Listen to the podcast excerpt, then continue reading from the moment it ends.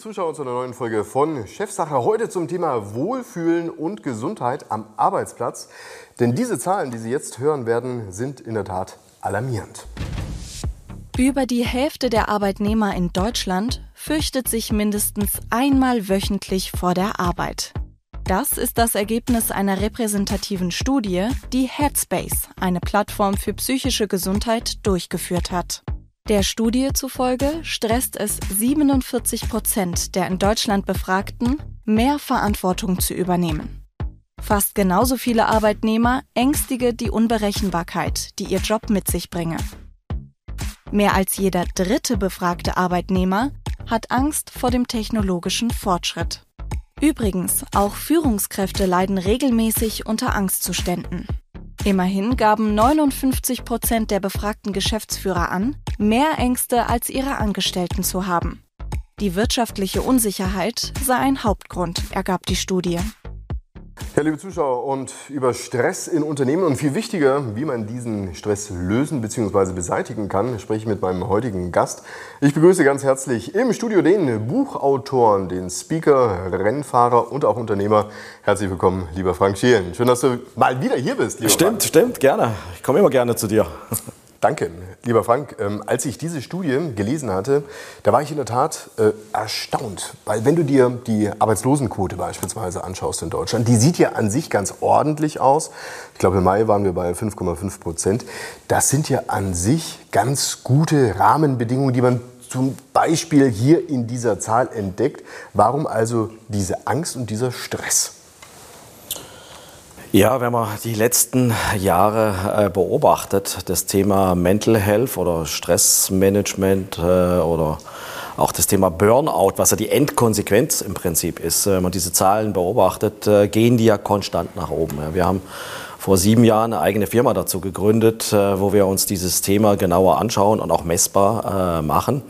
Äh, früher war es ja so, dass es eher die Älteren waren, die in Richtung Stress unterwegs waren, Burnout. Heute sind es ja mehr die Jüngeren sogar. Warum war das früher in erster Linie die Älteren? Ja gut, früher war das Thema Stress, Burnout eigentlich äh, kaum ein Thema. Da gab es so ein bisschen BGM. BGM war meistens der Obstkorb. Betriebliches Gesundheitsmanagement. Ja genau, äh, das war aber mehr der so... Obstkorb. Der, ja genau, genau, das war der Obstkorb in der Ecke und noch ein paar Fitness-Abos und so weiter. Ja. Mittlerweile merkt man aber, ähm, dass immer mehr Menschen rausfallen aus dem Arbeitsleben, ins Hamsterrad reinlaufen, in Burnout. Und es gibt mittlerweile viele Organisationen, die auch online so eine Art psychische Begleitung oder Beratung anbieten. Tote Wolf als einer der Hauptinvestoren beispielsweise bei äh, so einem Netzwerk äh, hat es erkannt äh, und da geht die Reise hin. Ja. Aber wie gesagt, es sind die Jüngeren hauptsächlich, die wir mittlerweile sehen. Äh, Studenten sind jetzt schon gestresster wie die, die im Arbeitsumfeld sind. Äh, und ähm, es ist vielleicht auch durch die Rahmenbedingungen äh, getriggert, wobei ich bin immer noch ein Fan davon, Stress hat sehr viel äh, mit Stressmarke Eigenbau zu tun, also auch mit den eigenen Antreibern, mit dem, was und was wir uns, wo wir uns Leben im Prinzip selber schwer machen. Also dass es gar nicht so sehr dann die Rahmenbedingungen sind, sondern eine Einstellungssache? Für mich ist es immer äh, spannend. Ich habe zwei Personen im gleichen Umfeld, im gleichen Job. Der eine äh, ist auf Temperatur, der andere verbrennt, sage ich jetzt mal. Ja. Also kann es rein am Rahmen äh, selber an den Aufgaben nicht liegen, sondern es hat schon sehr viel damit zu tun, wie, äh, ja, wie ist meine Einstellung dazu, was sind meine Antreiber, äh, was treibt mich denn ins Hamsterrad rein. Und wie gehe ich auch mit, mit Stress äh, um? Sehe ich das erstmal als Problem als Beispiel oder ist das eine Sache, wo ich eigentlich locker damit umgehen kann, wo ich auch gewisse Resilienzstrategien habe, äh, was ich da mache, so als Beispiel. Werden wir gleich darauf eingehen. Jetzt erst noch mal zu den Folgen von Stress. Ähm, es ist ja nicht ganz unwesentlich. Also wenn wir solche Zahlen hören, jeder Zweite leidet sozusagen darunter oder gar Angst, mhm. zur Arbeit zu gehen. Das bewirkt ja was bei den Menschen. Also ich kann mir nicht vorstellen, dass jemand, der ängstlich ist, einen besseren oder gar einen guten Job macht. Mhm. Was bedeutet das letztendlich auch für die Leistungsfähigkeit von Unternehmen und die Wirtschaftlichkeit? Gut, wir haben natürlich die Rahmenbedingungen, die wir momentan äh, um uns herum haben, sind ja natürlich auch nicht unbedingt nur positiv. Ja. Stimmt. Wo viele, wo viele sagen, Auftragslage schwierig. Ne? Ja, was da so passiert, äh, auch da drumherum. Ähm, aber wenn ich Angst habe, dann äh, hat es ja auch einen negativen Einfluss auf das Thema Innovation, auf Kommunikation, Umgang mit den Klar. anderen. Traue ich mich auch gewisse Dinge äh, zu machen, ja. Und wenn ich morgens zur Arbeit äh, gehe und äh, da vielleicht schon Angst vor dem Job oder Jobverlust habe, das kann ein Thema sein, aber es ist oftmals, ähm, dass die Menschen Angst davor haben, kann ich den Job oder den Druck, den ich auch habe, ja, der oftmals aus dem Thema Fachkräftemangel ja auch kommt. Ja. Äh, kann ich dem, ja, bin ich dem gewachsen? Ja. Und vor allen Dingen das Thema Mental Health oder Wellbeing sind ja die neuen Begriffe äh, mittlerweile. Ähm, ja, wenn, wenn, ich, wenn ich da diesen Druck äh, nicht gerecht werde und ein Kollege von mir fällt vielleicht auch noch raus aus dem Job, dann habe ich natürlich ein ernstes Problem. Dann. Du hast ein Thema angesprochen, das tatsächlich auch in vielen Organisationen ähm, zu sehen ist. Und zwar, alle haben ja mehr oder weniger dieses Fachkräftethema. Mhm. Es ist ja nicht nur ein Fachkräftethema, sondern insgesamt ist es schwierig, Personal mhm. zu finden und damit letztendlich auch zu rekrutieren. Was dazu führt, dass ähm, viele Arbeiten in den Unternehmen eben von den Leuten übernommen werden, mhm. die da sind, was wiederum dazu führt, Klar, potenziert sich nochmal, ja. Ja, ganz, ganz, ja, genau. ganz genau, dass die mehr ähm, ja, Stress letztendlich haben oder mehr Verantwortung tragen. Warum machen das die Unternehmen nicht anders und die Führungskräfte, als dass sie erstmal prüfen, bevor sie noch zusätzliche Arbeiten delegieren? Ja gut. Oder vielleicht auch was wegschneiden, kann man ja auch ja, machen. Klar, nicht nochmal eins oben drauf, ja, genau, das genau. Projekt und so weiter. Mein Motto ist ja immer so, äh, die beste Personalentwicklung ist die Personalauswahl. Also da fängt das Problem ja schon an, dass ich oftmals Menschen in gewisse Positionen bringe, die da äh, vielleicht gar nicht reinpassen, die ihre Stärken da gar nicht haben, oder? Was wir merken, und das war ja auch Teil äh, meines, äh, meines Buches, dass das Thema äh, Führung eine ganz andere Bedeutung gewonnen hat. Ja. Früher war es ja so, die, der beste Fachmann, Fachfrau wurde ja dann irgendwann Führungskraft und da haben die, dann anschließend haben die Probleme angefangen natürlich. Gell. Und ähm, mittlerweile wissen die Unternehmen, die sie erkennen, ich verlasse ja nicht das Unternehmen, ich verlasse meinen Chef oder ich bleibe wegen meinem Chef. Ja. Das heißt, die Rolle als Führungskraft auch in Bezug zu dem Thema, was du angesprochen hast, in, in Richtung Stress, in Richtung Leistungserhalt, ähm, ist natürlich mittlerweile klar, ähm, ähm, dass das immer wichtiger ist. Und sie haben es ja nie gelernt. Ja? Also für mich gehört... Ja, noch schlimmer. Also ich sag mal so, ich habe es ja vorhin gesagt im, in dem Einspielfilm, die haben ja Selbststress. Ja, genau. Also, ich denke mal, wir müssen vielleicht auch mal mit dieser Mehr aufräumen, dass eben jeder Chef und äh, jeder Geschäftsführer und so weiter hier ähm, die Weisheit mit Löffeln gefressen hat, sondern ganz im Gegenteil. Das, was wir gesehen haben, ist, dass viele auch gerade hier aufgrund dieser wirtschaftlichen Rahmenbedingungen, die wir eben treffen, Selbststress haben. Also überträgt sich dann letztendlich dieser Stress von dem Klar, wenn Fisch ich genau, genau, genau. Ja gut, wenn ich als Chef natürlich selber äh, unter Strom stehe, ja, angespannt bin, vielleicht nachts nicht schlafen kann äh, äh und äh, das natürlich auch äh, dann indirekt weitergebe an die Mannschaft, ja, dann potenziert sich das natürlich auch nochmal. Ja. Was hältst du denn von solchen Diskussionen wie jetzt beispielsweise eine Vier-Tage-Woche? Ich hatte jetzt kürzlich mal wieder gelesen, wird in vielen Unternehmen ja, äh, ja, ja klar, besprochen, klar, ja, dann arbeiten wir halt nicht mehr fünf Tage, dann machen wir das Ganze dann halt vier Tage, also ergo. Mhm Du bist ähm, vier Tage beim Arbeiten, heißt drei Tage frei. Mhm. Viele nutzen den Freitag dann beispielsweise für Hausarbeit und so weiter. Bums, Haken dran, mhm. äh, Problem erledigt gewöhnt man sich ziemlich schnell dran. Also wir haben das ja angefangen am Freitagmittag äh, ab 14 Uhr äh, Freizeit. Bei jetzt im Unternehmen? Beim eigenen Unternehmen danach, ja. Ja gut, dann, dann war es eher gut um 12, dann Mittagspause und so weiter, gehe ich ein bisschen, ein bisschen früher. Das ist dann flüssig, flüssiger Übergang Ja, genau, genau. Ja. Das ist also so das Thema danach auch. Und ähm, ja, es kommt immer auf, die, auf den Job an. Das ist das gleiche wie äh, Homeoffice.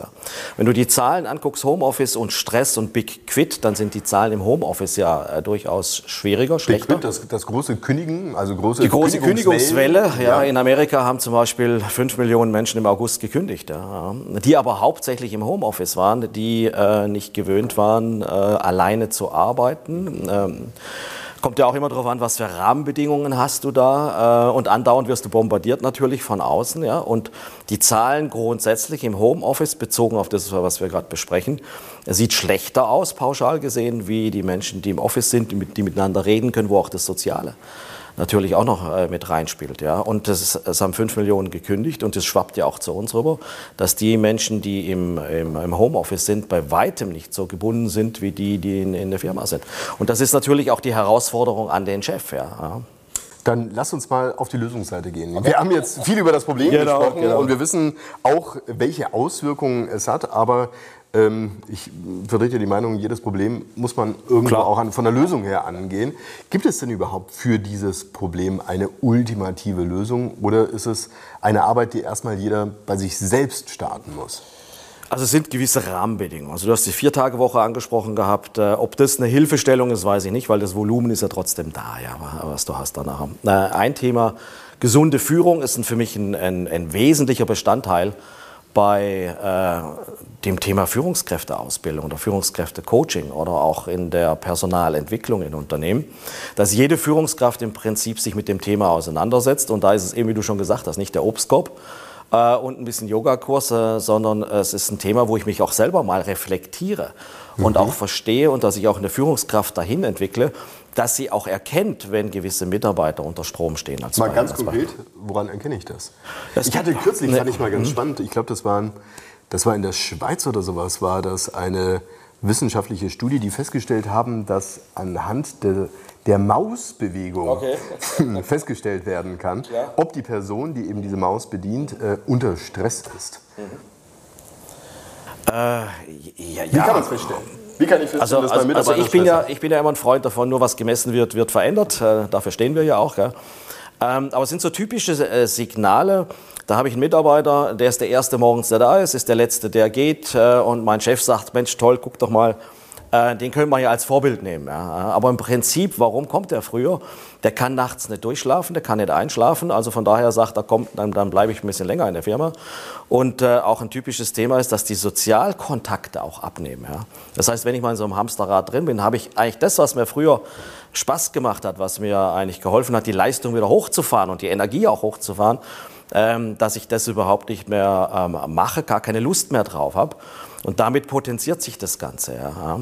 Auch wenn ich bei meinen äh, Mitarbeitern sehe, dass die Sozialkontakte, das fängt ja auch in der Mittagspause an, dass die Sozialkontakte auch gar nicht mehr gelebt werden. Das heißt, die sprechen nicht mehr miteinander oder sie, ja, genau. sie essen nicht zusammen? Ja, genau, genau. Das sind alles so kleine Signale, so, äh, so kleine Fähnchen, die da so hochgehen. Äh, die haben keinen Spaß, die, die, lachen auch weniger. Für mich ist auch immer so ein, so ein, Motto, wie viel wird gelacht im Unternehmen. Ja?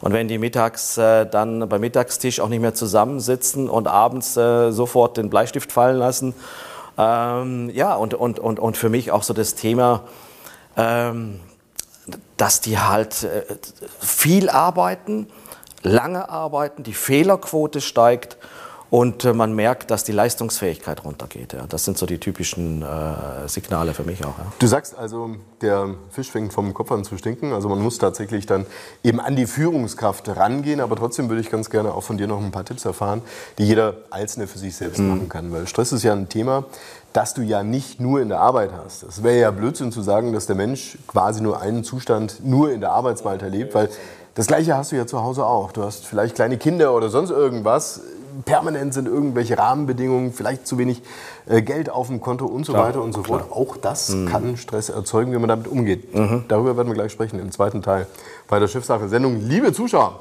bleiben Sie dran, gleich geht's weiter hier bei Chefsache. Und damit herzlich willkommen zurück, liebe Zuschauer bei Chefsache. Ja, was wir gelernt haben, viele von Ihnen haben Stress bei der Arbeit. Aber was uns Frank Schielen verraten hat, man kann was dagegen tun. Zum einen erstmal die Führungskraft. Der berühmte Obstkorb allein ist es nicht, genau. sondern wenn ich dich richtig verstanden habe, es geht darum, ähm, ja wirklich sich auch in die Mitarbeiter hineinzufühlen, das Gespräch zu suchen, aber vor allen Dingen auch zu beobachten, wie verhält sich ein Mitarbeiter. Richtig? Ja. Emotionale Intelligenz wäre da für mich so ein wesentlicher Part für Führungskräfte, auch Empathie wahrzunehmen. Spüre ich beispielsweise, was bei meinem Gegenüber äh, passiert, um ihn da auch anzusprechen, abzuholen. Also das wären bei den Führungsthemen natürlich äh, Sachen, die ganz wichtig sind. Lieber Frank, es gibt natürlich auch solche äh, Mitarbeiter, die sagen, naja, also das ist ein Thema, da ist meine Führungskraft für verantwortlich, dass es mir gut geht mhm. und ich nicht. Wie stehst du zu einer solchen Aussage?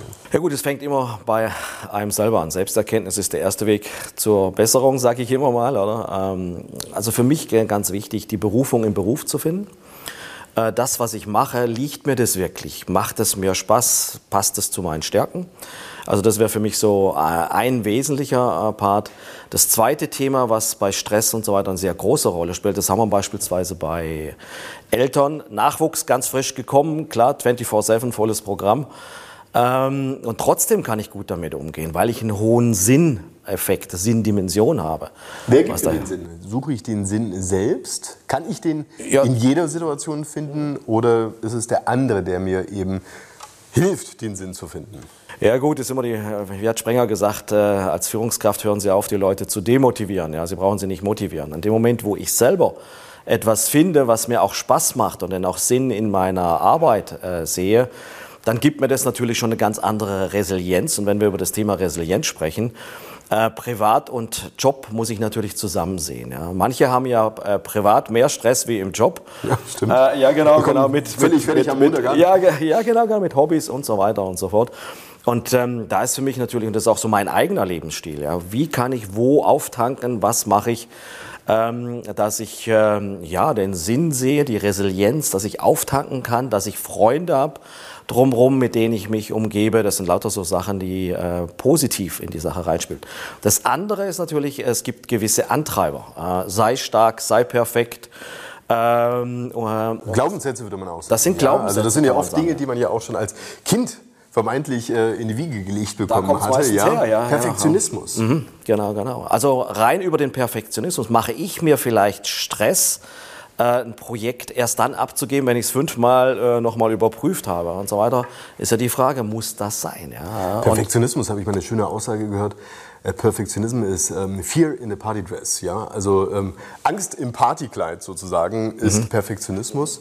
Ist das tatsächlich ein großes es Problem, das viele Menschen haben? Kommt auf die Persönlichkeitsstruktur drauf an. Es gibt Menschen, die sind halt sehr strukturiert und, und genau und pedantisch, was vielleicht auch eine Stärke sein kann. Aber jede äh, Stärke, wenn ich sie übertreibe, gibt ja auch eine Schwäche überall.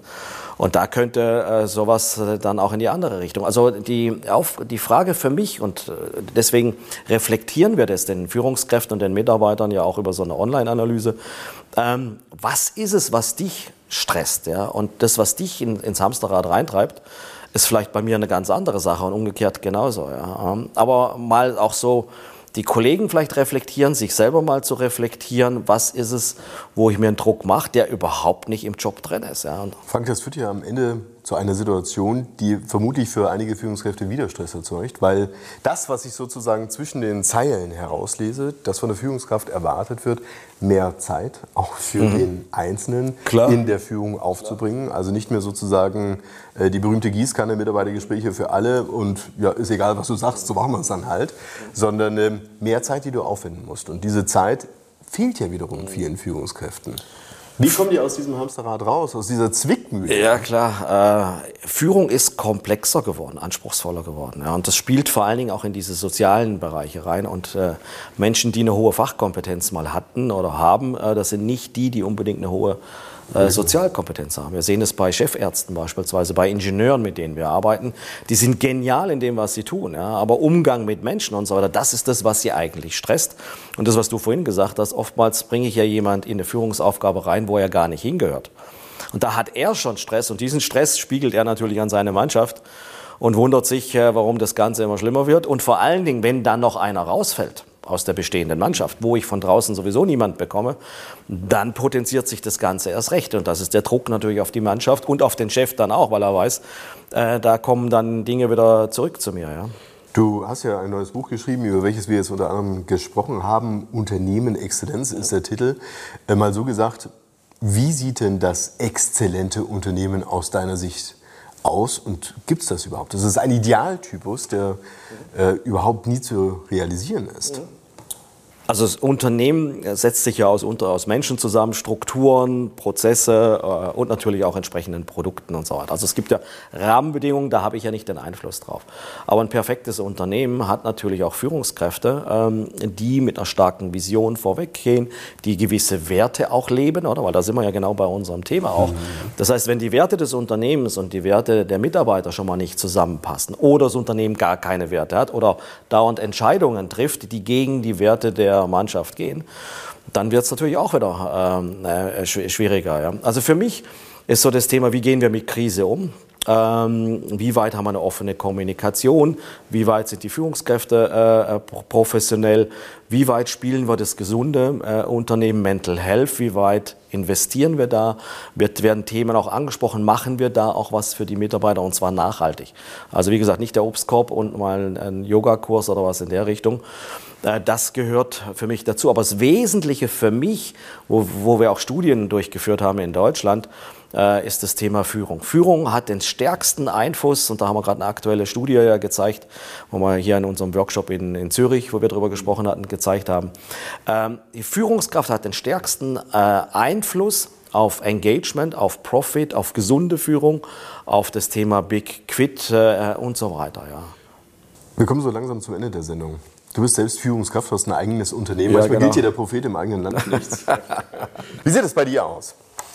Im eigenen Unternehmen kannst du und kriegst du das alles so umgesetzt, wie du es jetzt auch hier in der Sendung geschildert hast? Wir sind unter uns. Ja, genau, da müssen wir mit den Mitarbeitern noch reden, ja. Nö, Spaß beiseite. Ähm, ich lebe das natürlich schon vor, weil es ist Teil meines Lebens, meiner Berufung auch, was ich hier auch in das Buch reingeschrieben habe und wie ich auch führe. Also auch, aber ich habe diese Lernprozesse ja auch gemacht. Früher habe ich alles selber gemacht, ja. Bis ich dann gemerkt habe, äh, ich bin der Flaschenhals der Organisation, ja. Und wie viel Zeit verbringst du am Unternehmen und um, äh, ums Unternehmen. Ähm, wenn du nur im Unternehmen, im Alltag untergehst, dann fehlt dir auch die Reflexion, dann fehlt dir die Vision, dann fehlt dir eigentlich das, äh, was die Menschen von dir erwarten. Äh, und dann wunderst du dich, äh, warum die Leute demotiviert sind und warum Big Quit dann auch ein Thema ist, was bei dir nicht vorbeigeht, ja, was im Unternehmen dann auch entsprechend auswirkt. Herzlichen Dank für diese Einschätzung. Lieber Frank, schön, dass du hier Danke warst in der Sendung und herzlichen Dank auch für die Einblicke zu deinem neuen Buch. Ich wünsche dir das Beste für die Zukunft. Bis Danke dir. Wieder. Okay, vielen Dank. Alles Gute, liebe Zuschauer. Danke. Das war's wieder soweit hier beim Chefsache. Schalten Sie auch das nächste Mal wieder ein oder schauen Sie einfach in unserer Mediathek vorbei. Dort sind alle vergangenen Sendungen ebenfalls enthalten oder in unserem YouTube-Kanal. Bis dahin alles Gute. Tschüss.